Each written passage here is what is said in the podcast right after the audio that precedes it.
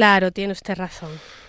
Sí, es que lo, el asunto este de Barbate, más allá de la, del crimen y más allá de la, de la miseria moral de tantas reacciones de, eh, de los, eh, en fin, de esos que apostados ahí en el muelle jalean Eso era lo peor. a los asesinos, claro, es que es lo peor. Pero fíjese usted, eh, claro, vamos de los, yo porque claro, que yo necesitaría, como usted sabe, son columnas inacabables, porque que se fueran además doblando. Siempre soñé, como esto el paradigma digital al final no ha funcionado, porque no, ha funcionado o, ha estado muy por debajo de lo que esperábamos de él, por lo menos de lo que yo esperaba. Ya lo explico en el, en el prólogo del libro de Ali Herskovich. Eh, no, no, ha dado no, no, ha dado tanto no pero porque uno de mis sueños era eso el, despliegue constante no el poder poder hacer como un libro inacabable a partir de, de las columnas del hiperlink eh, bueno todas estas cosas. Entonces siempre las columnas quedan ahí como por otra parte tampoco está mal que tengan el formato ese implacable y severo no que te obliguen a acabar no acabar y empezar porque la pérdida del formato es eh, es un drama para el periodismo, o sea, es como la pérdida de las formas, o sea, el hecho de tener que escribir en un constreñido, o sea, es que eh, Santos, ¿estará usted de acuerdo que las constricciones nos, nos interesan, ¿no? nos estimulan. Los, marcos que nos oprimen eh, son aquellos que nos llevan a vulnerarlos, pero que eh, necesitamos que nos opriman. A todo esto, Mm, estábamos hablando de los de la chusma de los muelles. Pero claro, eh, traslademos lo de la chusma de los de, la chusma de los muelles eh, al Parlamento catalán, donde la chusma, eh, en fin, toma acta de diputado, en fin, en una proporción absolutamente escandalosa. Se ha hablado poco y solamente lo ha hecho naturalmente este diario, que para eso para eso está y con eso cumple muy bien su obligación, pero aún este diario no lo ha resaltado a mi juicio de la manera debida, de la increíble actitud del Partido Socialista respecto a eh, los asesinatos de Barbate y a la juerga posterior sobre los asesinatos. ¿no? Juerga posterior, mm, que fíjese usted, eh, ¿Cuántas veces hemos hablado en términos humillados de los terroristas de ETA, que mataban y celebraban con champán, ¿no?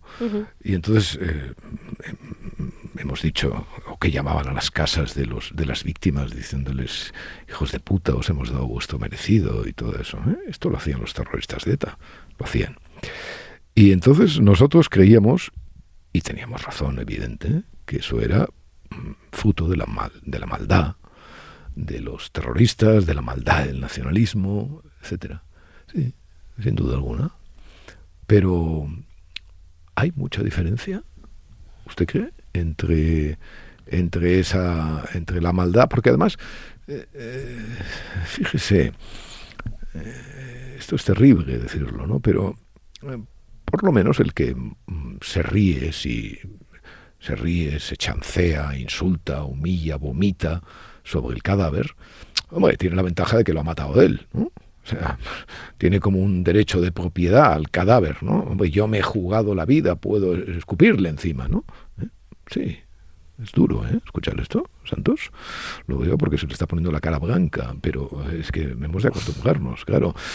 Pero es su cadáver. Lo ha hecho él, él se ha arriesgado, etcétera, etcétera. Pero esto es, esta chusma de barbate, ¿no? Eh, no, los cadáveres los están haciendo otros. Es verdad que a lo mejor son compañeros o compinches o cómplices y que mañana subirán a la barca eh, donde están los otros, etcétera, pero eh, reírse, jalearlos y tal, al fin y al cabo casi como sin... Esos no se juegan nada, ni siquiera son sus cadáveres, ni siquiera tienen derecho a la propiedad de esta humillación última y final y abyecta. Eh, y por eso me parece muy bien que la Fiscalía mm, haya decidido investigarlos, haya decidido investigar no solamente el crimen obvio, sino eh, el crimen, el crimen de los muelles. Bien, pero eh, ¿qué, qué, qué, pasa con la abyección española? La abyección española se para ahí en las en, las, en los muelles. No, no, en el Parlamento de Cataluña los abyectos, ¿eh? y un retomo, retomo la caña de pescar, eh, que hicieron el otro día cuando la señora diputada Ana Grau, que es una de las em, pocas voces de la decencia en ese Parlamento, de la decencia, además de la decencia eh, útil, ¿no? de la decencia útil porque hay decencias inútiles. La de la señora Ana Grau, diputada por Ciudadanos, es una decencia útil, suele serlo. Y el otro día, por ejemplo, tuvo un gesto de decencia útil diciendo en la Junta de Portavoces, mm, primero que había que apoyar un, comunicado que había redactado Vox, etcétera, etcétera, en un comunicado que, era un comunicado siempre de, duelo por la muerte de los policías, etcétera, etcétera, la Guardia Civil. Eh, comunicado que evidentemente el Parlamento rechaza. Rechaza. O sea, usted fíjese, o sea, el Parlamento rechaza un comunicado de duelo por algo que ya sabemos que hay eh, mucha gente que muere en muchas circunstancias que a lo mejor llevarían a los parlamentos a intervenir, etcétera, etcétera, ¿no? Eh, pero bueno, eso es mm, ¿cómo se decide eso? pues eso se decide mediante una suerte de sensor, ¿no? que va viendo cómo en la sociedad determinados crímenes llaman o no llaman a la respuesta de las instituciones, porque evidentemente no todos los crímenes, por la manera en que se producen, por el lugar, etcétera, etcétera, desgraciadamente llaman igual a la puerta del eco mediático. Eh, asunto que es otro tema y que no vamos a tratar ahora. Pero una vez ese sensor detecta eso, y llega al Parlamento producto de alguien, hay diputados en ese Parlamento que se niegan, bueno, la inmensa mayoría de diputados se niegan a firmar un, comunicado duro. Y, un y a un minuto de silencio también. Sí, entonces cuando el comunicado se rechaza, eh, eh, la señora Nagrau parece que eh, propone en la propia Junta un minuto de silencio. Y ese minuto de silencio también se rechaza porque parece que hay protocolos para el minuto de silencio, bueno, etcétera. O sea, todas estas abyecciones profundas. Entonces, claro, en el Parlamento catalán ya sabemos lo que hay. Parlamento catalán hay delincuentes. Mm, hay una, parte de delincuentes, pertenecen a partidos delincuentes, a partidos que tienen, que han sido condenados por los tribunales, eh, bueno, y que evidentemente solo esperan, y digo según ellos, eh, no según según, ellos han declarado, la oportunidad de volver a serlo, porque todo eso que llamamos eh, unilateralidad, con esa especie de eufemismo marrón que utilizamos, mm, no, la unilateralidad no, solamente es eh, la facultad de volver, la facultad y el deseo de volver a cometer un crimen. Pero luego, aparte de esos criminales, digamos, oficiales, están los monaguillos.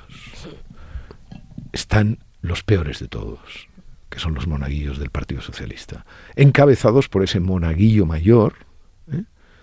Que con la cara paga, eh, que se llama Illa, cuya labor al frente de las instituciones mejor olvidemos como ministro, ¿eh? y mejor olvidemos lo que hizo de sanidad. lo que hizo ella como ministro de sanidad en los primeros días de, de la pandemia Mm, mejor olvidemos eso y mejor olvidemos la crónica exculpatoria y francamente irrisoria que intentó escribir eh, sobre, sobre esos días, que eh, es de vergüenza ajena. Bueno, pues eh, el señor Illa, mm, el señor Illa considera, y consideró el otro día, que el minuto de silencio o el duelo, o el duelo, la expresión del duelo, eran mm, era una instrumentalización de la muerte Hmm. por razones políticas. Pero, pero vamos a ver, o sea, pero, o sea, la pero qué instrumentalización de la muerte. Uno puede hacer un discurso mm, político diciendo que el gobierno eh, no tiene en cuenta eh, lo que está pasando en Barbate, no le da medios a la Guardia Civil, en Marlasca le quitó lo que tenían, la, la unidad esa de especializada de- que actuaba en el estrecho. Eh, puede decir lo que quiera y esto es fruto de una reflexión política posterior que no que no emponzoña nada en absoluto la, simplemente el hecho de que en un momento determinado unos diputados ¿no? que representan a, los ciudadanos sepan sentirse conmovidos sepan tengan eh, eh, un rastro de humanidad básico elemental o sea que hombre estas muertes han conmovido a España ¿no?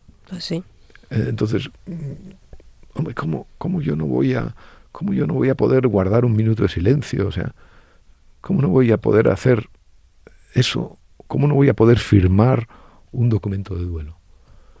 Bueno, pues eso es lo que nuestro monaguillo en jefe, eh, el íncrito Illa, eh, ha hecho. ¿no?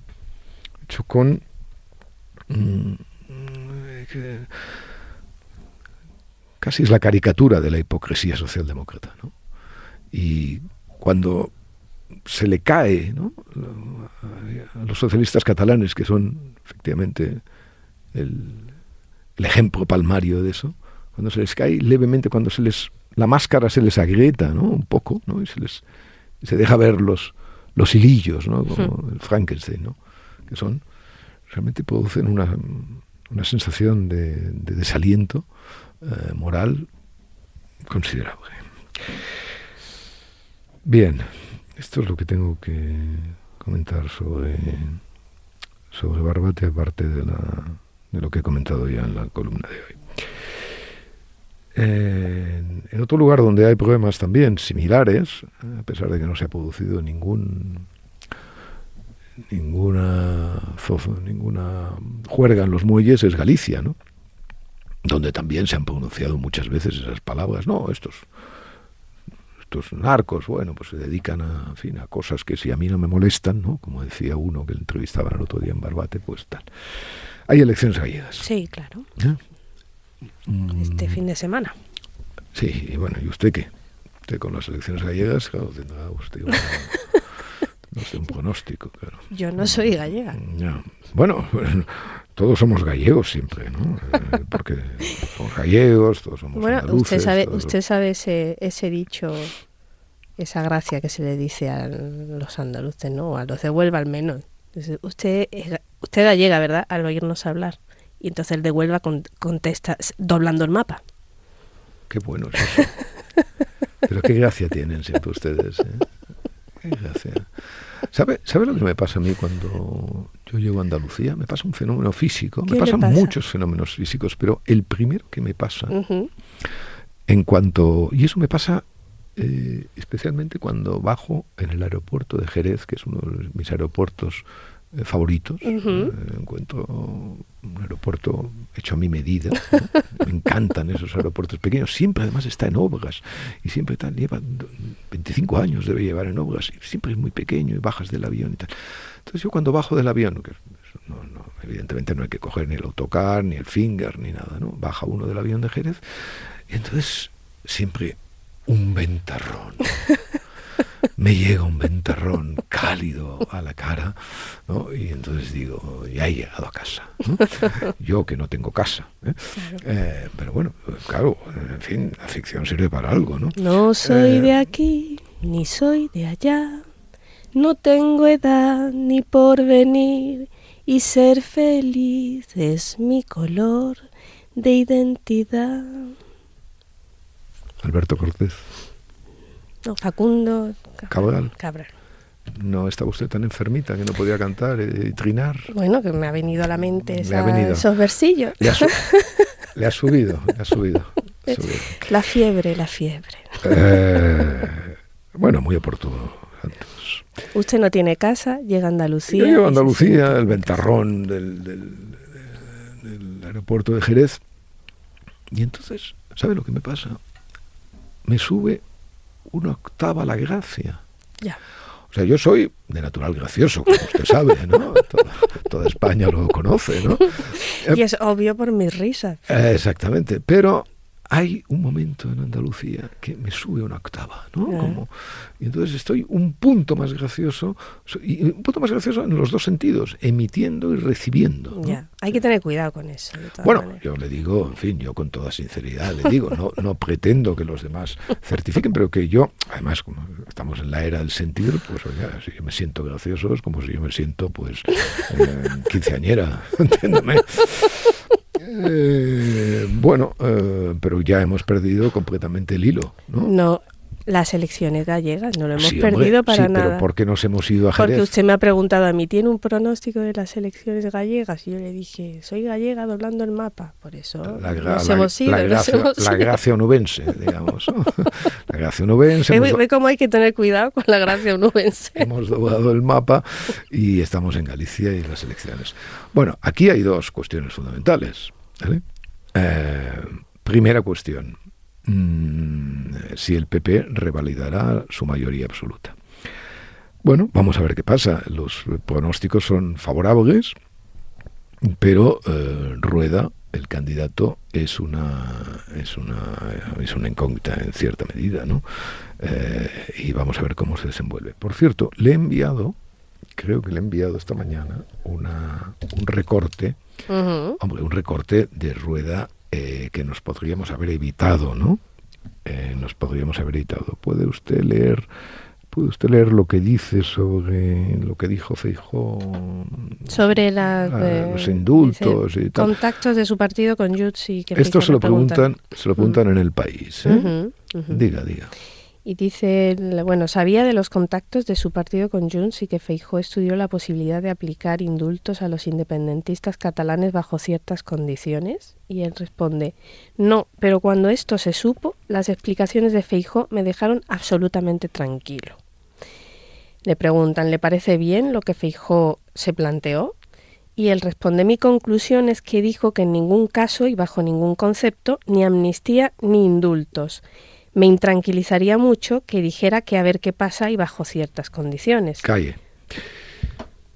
Eh, dice, dijo que en ningún caso y bajo ningún concepto ni amnistía ni indultos.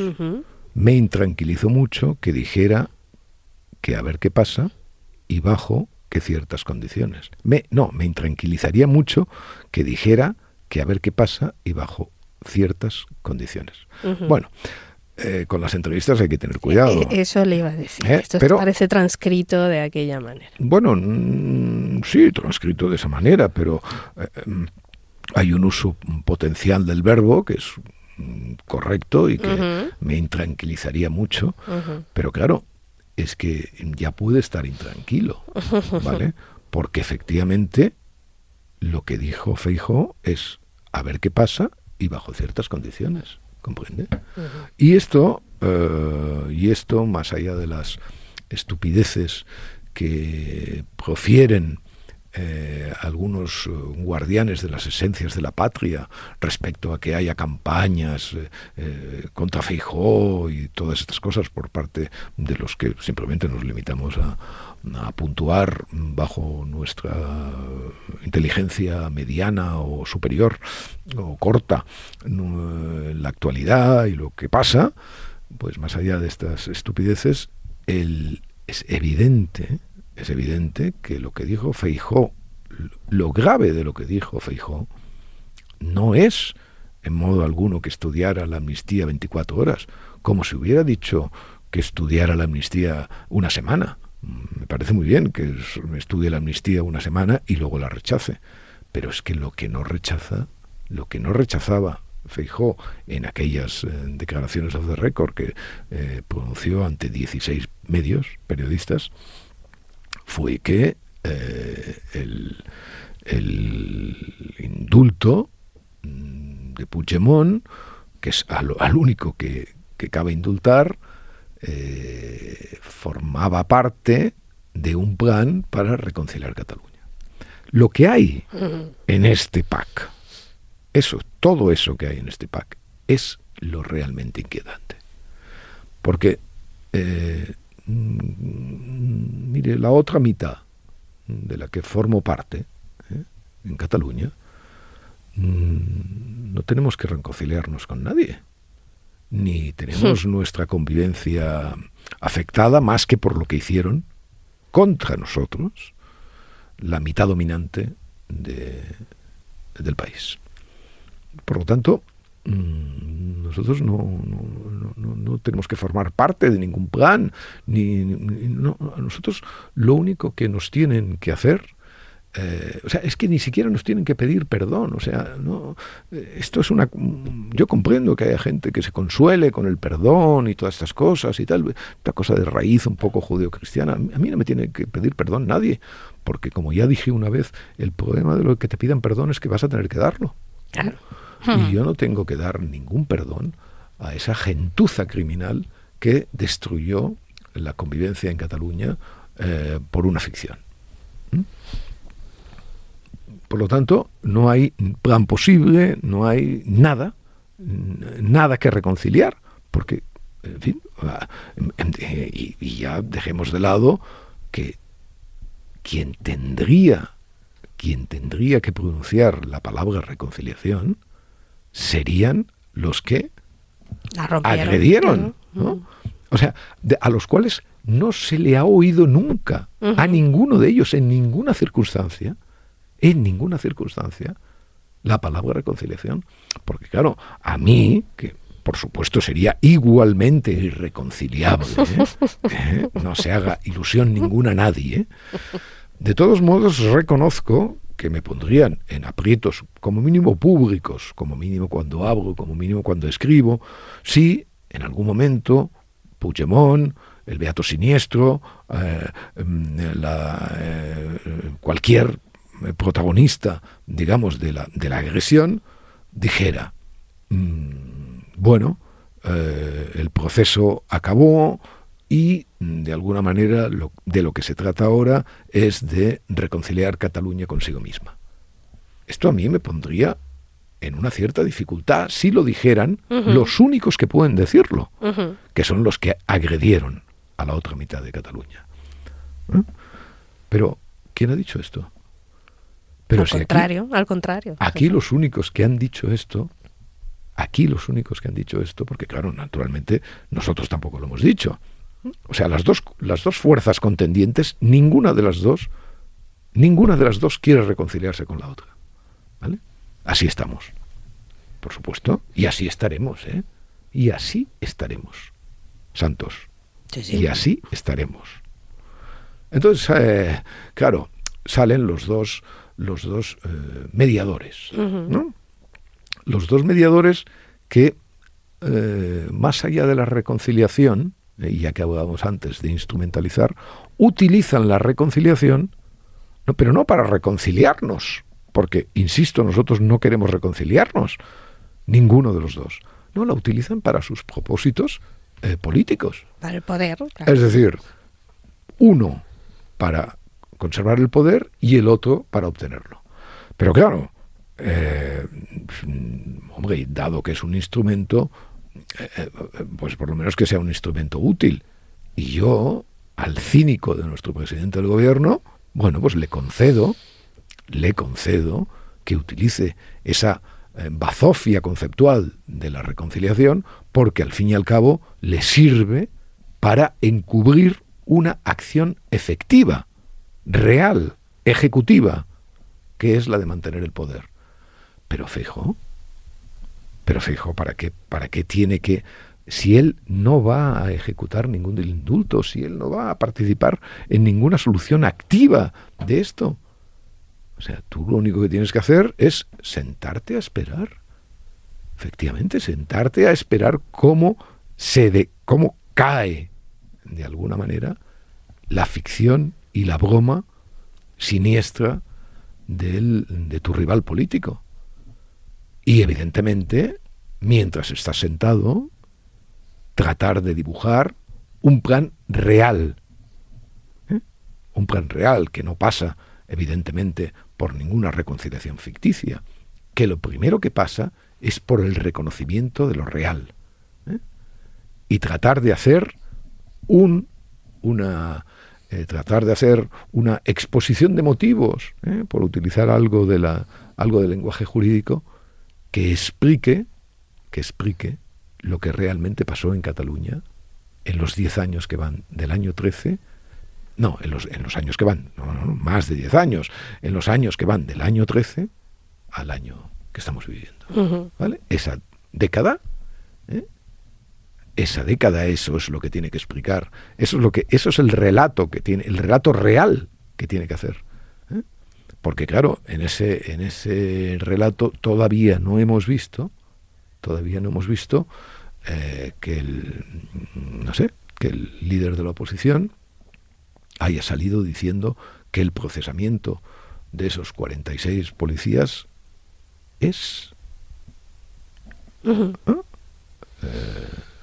naturalmente, o sea, ha salido el señor Fijo en defensa de esos 46 policías que se limitaron a aplicar el Estado de Derecho tal como se les indicó, sin mayor violencia que un ojo volado de alguien que les quiso tirar una, una, una valla de hierro encima. Yo no he oído al señor Feijóo en esa, en esa, mm, en esa eh, oferta de reconciliación general de los espíritus eh, que empiece por la policía, ¿no? a la cual, por cierto, se le va a someter a una amnistía indigna, ¿eh? confundiendo a los agresores con los agredidos. no se me nota porque soy frío como el hielo, pero me indigno. ¿Okay? Sí, se le nota.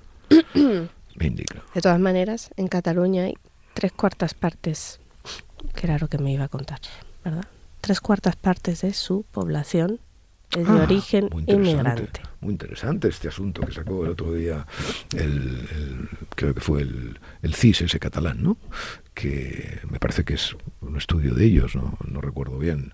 Eh, eso es una, eso es una, o sea, tres cuartas partes. Es muchísimo. Bueno, primero, aquí hay muchas cosas que decir sobre este asunto, ¿eh?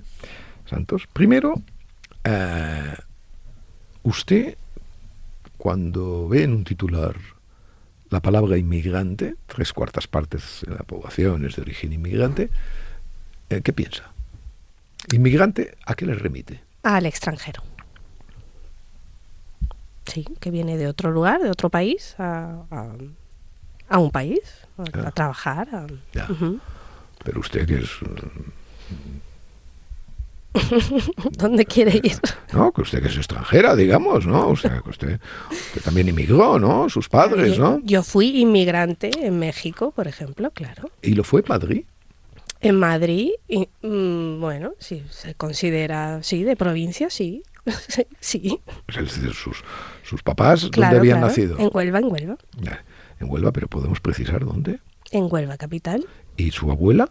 Mi abuela, en, en el Campillo. Eso es. Yo quiero, yo quiero ir siempre al campillo. Porque en realidad lo que nos une a usted y a mí es la distancia La cuenca minera, la cuenca que minera. hay entre el campillo y, y Nerva. Bien, entonces, eh, ese titular, para empezar, viene a, eh, viene a legitimar algo que hemos empezado a legitimar con una gran facilidad y que algún momento tendríamos que empezar a, discutir. Es esa, esa especie de apropiación siempre conceptual de los eh, nacionalistas, respecto a, a- las palabras que usan, que vamos ahí como corderitos detrás de ellas. Mire, eh, más allá de, que, de lo que sea técnicamente, usted eh, debe distinguir entre la inmigración. Entre aquellos que no, em- que no emigran porque van de un lado a otro de su territorio, se llama inmigrante al andaluz que se va a Murcia, Ya, ya, ya. eh, o que va a tal. No, Ya, no. ya, ya. O sea, inmigrante es aplicar inmediatamente una taxonomía eh, que no distingue entre el marroquí y el extremeño, o el murciano, o el andaluz, o lo que usted quiera. Bueno, eso es lo primero. Por lo tanto, eh, yo me acuerdo hace muchos, muchos años con, con un dirigente de Esquerra republicana que antes de que todo esto se, impusiera, empezó a hablar un día en una tertulia con Joan Ridao, concretamente, que luego pasó por ser uno de los, eh, más o menos tolerantes y equilibrados de ese, de ese partido de, intolerantes. Eh, decía, decía la multiculturalidad, la multiculturalidad, hablando de los inmigrantes andaluces que venían, una cosa multicultural, pero bueno, ¿cómo que multicultural? ¿Pero qué está usted diciendo? O sea, tratando a eso como, eh, tratando la inmigración en Cataluña como Estados Unidos o etcétera. Bueno, eso es lo primero que deberíamos aprender, ¿no? Que, eh, bueno, mm, tres cuartas partes en las cuales hay que, hay que distinguir muy bien entre lo que son extranjeros, extranjeros y lo que son tal. No, no por nada, no porque no porque unos vayan a tener más derechos que otros, sino porque cada uno de ellos tienen sus particularidades, ¿no? Mm. Y que yo sepa, la carne, por ejemplo, y lo digo porque ha estado de moda esta semana esto con una sentencia de Estrasburgo sobre la necesidad de, de aturdir al animal que van a matar contrariando lo que dicen las doctrinas esas halal o los kosher. y todas estas, todas estas cuyonadas que, siempre manosean la carne y nos, impiden comer los entrecots, eh, Dios manoseando las carnes, impidiéndonos comer los entrecots como Dios manda.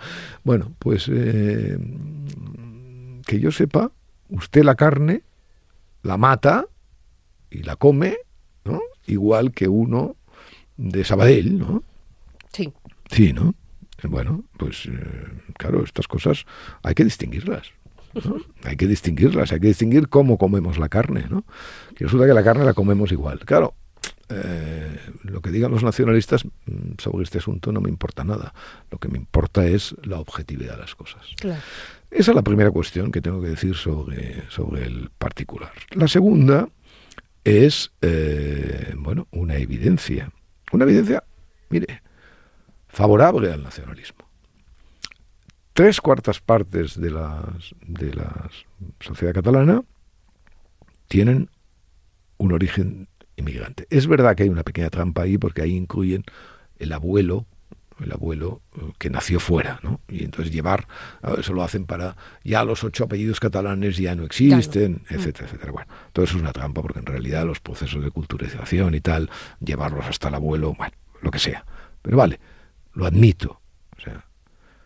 Hombre, eh, habrá que reconocerle al nacionalismo que, bueno, del todo no lo ha hecho mal. Ah, un relato que ha triunfado perfectamente. Del, todo no lo ha hecho mal, porque, en fin, ahí están eh, buena parte de esas tres cuartas partes mm, siguiendo las consignas, eh, bueno, pues discriminatorias mm, del nacionalismo, mm, aceptando pues eh, todos sus mitos y votándoles en cualquiera de las formas de su eh, que se presenten porque mm, como ya hemos hablado del monaguillo eh, y de su partido naturalmente pues tenemos que seguir haciéndolo y mm, realmente mm, a excepción de ciudadanos parte del PP solo parte y los votos de Vox algo que cuestione el relato nacionalista evidentemente es muy minoritario en estos momentos en Cataluña. O sea que no lo han hecho mal, no lo han hecho mal. Se quejan un poco bobamente de algo que efectivamente es así, pero que no han seguido, que es la lengua. No han seguido ahí la consigna de un cierto momento de Esquerra Republicana, el que en, los tiempos de Ángel Colón y todo esto, ¿no? En los tiempos que ahí, ahí empezó diciendo, hombre, no, no, no pongamos, pensó en algún momento Esquerra Republicana, tratemos muy bien de defender el catalán y de etcétera, pero tratemos de hacer el castellano también nuestro. O sea, admitamos que la Cataluña ideal, no la que existe, sino la Cataluña ideal, es una Cataluña que se expresa en dos lenguas. ¿no? Claro. Esto Esquerra Republicana lo ha hecho, lo hizo mejor que Convergencia, lo hizo tal, pero tampoco ha proseguido. ¿no? Entonces siguen dando la matraca con esta cosa que evidentemente, bueno, pues eh, tienen la batalla perdida porque eh, por mucha eh, artificialidad y mucha inyección vitamínica en forma de dinero, en forma de prestigio artificial, etcétera, qué tal, pues el catalán será siempre una lengua minoritaria y será una lengua mm, evidentemente mm, con pocas posibilidades de competir en la misma liga que las lenguas que las lenguas grandes, ¿no? Y Mm, evidentemente con la que les preocupa, que es el castellano, porque la tienen, porque la tienen al lado. Pero bueno, eh, si obviaran esta, esta cosa un poco obsesiva que tienen de la lengua, porque se creen que es el único, bueno, se creen y con razón, que es el único signo de identidad que los distingue, pues, eh, joder, dirían, pues, tres cuartas partes de los abuelos, ocho apellidos y tal, y fíjate... ¿Cómo nos votan? ¿Cómo nos cómo nos votan y el dominio que tienen eh, sobre, sobre el relato. En fin, en fin. También pasa que la natalidad, aquí en estas, en estas cifras, pues también está por los suelos. Ah, ah, pero eso ya sé por qué me lo dice. Pillina. Ah, usted, como es una mujer muy conservadora, lee, lee el Telegraph.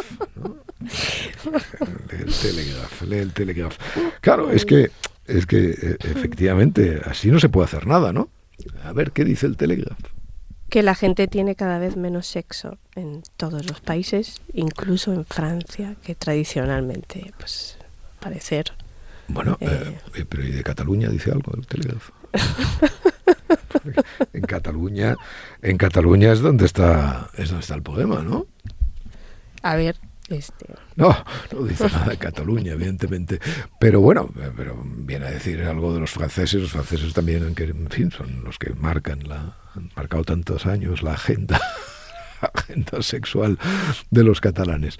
Eh, este informe del, del Telegraph, mire, es muy divertido, muy largo, muy largo. Está basado en varias encuestas en varios países. está basado en varias encuestas, está basado en varios países, cada vez menos, etcétera, etcétera. Pero mire, yo creo que no. ¿Usted cree que no? No. A ver. Yo creo que esa, esa conclusión. Si claro, si es por experiencia, pues. Ah, bueno, aquí en esta mesa no. Partimos, partimos de la experiencia, partimos de la experiencia, por supuesto. Eso es fundamental. Eh, los sesgos, los sesgos. Exacto, ya, exacto, Ya sabes, sí, sí, sí. Los sesgos. Por cierto, los sesgos. Nos hemos olvidado de algo muy importante cuando hablábamos, eh, cuando hablábamos de los sesgos. Eh, ¿Sabe usted que me ha escrito? No, porque cuando hablamos de Barbate, ¿cómo, ¿cómo se nos ha podido cómo se nos ha podido olvidar esto y no se nos va a olvidar porque voy inmediatamente a por ello. Cuando hablábamos de los sesgos de Barbate, eh, mm, eh, a propósito de las drogas, sabe usted que yo, semana pasada en nuestro podcast expliqué en, mi sesgo, ¿eh? como, justificándome, porque, oh, por si acaso yo, mis circunstancias eh, familiares me han hecho perder la objetividad respecto al tratamiento del, tema de las drogas, y etcétera, etcétera. Y yo siempre así, poniendo la venda antes de la herida y educadito siempre con, sesgos y tal. Y entonces me escribe mi amiga Sofía Gaviria, que fue senadora en Colombia y por cierto apellido colombiano sí y, por cierto un, un hermano suyo eh, lo asesinaron los terroristas ¿no? en una eh, en fin lo, tuvieron preso y luego lo, secuestrado durante mucho tiempo y luego lo, lo, asesinaron. Y entonces es una oyente del podcast y me escribe el otro día diciéndome una serie de cosas. Dice y la segunda el mal llamado sesgo que da el ser víctima conocedora del daño de las drogas en la vida real, con grandes exclamaciones. Dice, como cuando se deslegitima a una víctima del terrorismo a hablar porque tiene sesgo. ¿Sesgo de qué? Imbéciles. ¿Acaso ese dolor no te da la perspectiva del verdadero impacto del daño y por lo tanto estás más cerca de la verdadera valoración del peligro para la sociedad? Pues mire, es una reflexión eh, a tener en cuenta. Pues sí. A tener en cuenta el sesgo del sesgo. el sesgo, el sesgo. Y la inteligente y la inteligente comunicación de, de mi amiga. Eh, estábamos con el sesgo. Sí, ¿me va a contar de Piquet hoy? No, pero antes estábamos, antes estábamos, me está desordenando mucho. No, no era el sesgo de Piquet el que, el que queríamos, el que queríamos. Claro eh, que sí, claro que sí. ¿Por qué era el, el- el- por qué? ¿Por qué lo Que era? su amigo Giovannini, que le ilustra el Sí, pero, jornal. pero ¿por qué tenemos que hablar ahora de Piquet? Estábamos hablando de otra cosa. No, estábamos hablando del, del, del sexo. No, estábamos hablando, no, estábamos hablando, claro, claro, del sesgo, del sesgo del sexo, pero Ay, nos faltaba es una verdad, cosa. tienes razón, tienes Nos razón. faltaba una cosa perdón, le pido perdón, me fui al cochinito. Claro, ahora, y ahora iremos, ahora iremos. Ya Sí, sé que sí, siempre sí, está deseando escuchar la nueva historia de Piquet, pero eh, no, me, eh, no, no me creo esta encuesta. No Eh, se la cree. No me, no me creo las encuestas. ¿Y sabe por qué no me las creo? ¿Por qué? Porque yo que eh, creo firmemente en que cada día es mejor que el otro, como usted sabe, creo que una de las cosas que han mejorado en nuestra vida social es la disminución de la hipocresía. Ya. Eh, yo creo que hasta respondiendo las encuestas de Narciso Michavila, hasta las de Narciso Michavila, la gente es más sincera de lo que era antes. Y antes el fantaseo sobre el número de relaciones sexuales, etcétera, etcétera, creo que era mayor.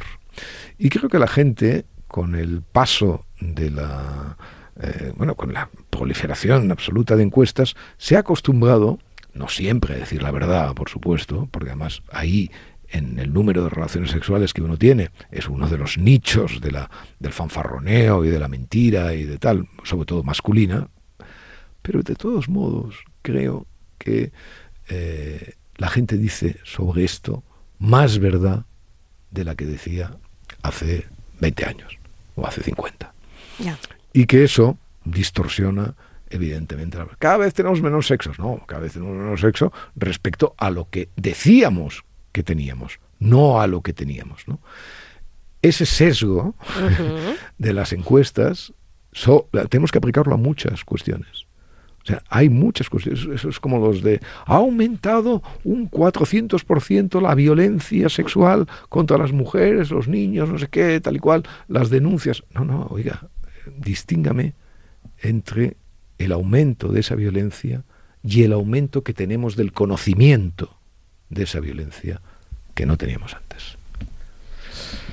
Y ahora sí, sí. y ahora sí. Eh, ¿Sabe cómo le llama? Explíqueme, explíqueme cómo le llama Giovannini a nuestro Piget. Porque Giovannini es. eh, Giovannini no podemos dar muchas pistas sobre su identidad, pero hay una que podemos dar. ¿eh? Y es que es aragonés. Ah, ok. y entonces llama a los cerditos pequeños cochín chicorrón. Oh, cochín chicorrón. Es una monada. Cochín chicorrón. Ah, Ahora voy a llamar a Piquet durante esta semana cochín chicorrón porque él es pequeñito. Él es pequeñito y sigue pequeñito. En todo caso, ya sabe usted, cuando el cerdo quiere ser jamón, cochichicorrón. Solo puede ser Joselito. Y esto nos lleva, y esto nos lleva a hablar de Giovannini. Mire, a Leonard Giovannini, eh, cada, cada domingo, desde hace... Él se llama Leonardo Giovannini, ¿eh? tiene este nombre maravilloso, ¿no? Eh, cada domingo, desde hace años, mm, desde que un día nos conocimos a través de una serie de cartas, ilustra mm, la- las páginas largas que yo eh, he escrito en, el periódico. Las ilustra no para el periódico exactamente, donde eh, Sequeiros hace extraordinariamente bien su trabajo, sino eh, en lo que puede ser, en lo que es mi página, mi página web y en el blog del mundo. Su trabajo consiste en buscar siempre una imagen pictórica, casi siempre pictórica, algunas veces ha utilizado la fotografía, pero muy pocas, casi siempre pictórica, eh, que él pueda plagiar y pueda convertir mediante el manoseo hábil del Photoshop mm, en una imagen ad hoc a lo que yo he escrito. Bueno, al cabo de muchos años, de bastantes años, hemos reunido un álbum de imágenes, un álbum de imágenes eh, que además él comenta, él, comenta eh, encajadas siempre, o sea, en, ese comentario sobre los textos de los demás, que es mm, lo que uno siempre desearía, ¿no? que son comentarios que lo que hacen es extender. Completarse. O sea, que a partir de la comprensión profunda de lo que uno está diciendo, la extienden mucho más allá. Esto es lo que hace eh, Giovannini. Y además lo carga con eh, esos plagios de, imágenes eh, maravillosos que sucumben siempre a su genio día, domingo tras domingo, expresados. Mire, le voy a decir una cosa. Eh, yo he conocido mucha gente, a veces demasiada, pero le aseguro que yo, eh, genios concretos, genios concretos, como Giovannini, expresados con esa mm, pureza, es verdad que a veces con mucha lentitud, eh, porque se alarga y se alarga en las noches, eh, no he conocido demasiados. No he conocido demasiados. Eh, lo único que lamento es que le he propuesto muchísimas veces el making of, hacerle. Me gustaría hacer una película para explicar a, a los lectores de mi página y de mis cosas cómo, cómo Giovannini trabaja, ¿no? Pero pero se niega, ¿no? Se niega y lo comprendo porque ¿quién puede, quién puede poner por, por escrito en imágenes los laberintos del genio? Y además estoy seguro que conoce aquello de Kosler maravilloso. Eh, cuando quieras fue, eh, no vayas a ver a la oca. La oca. Bien, Santos. Dígame. No olvide que al mundo nada le importa.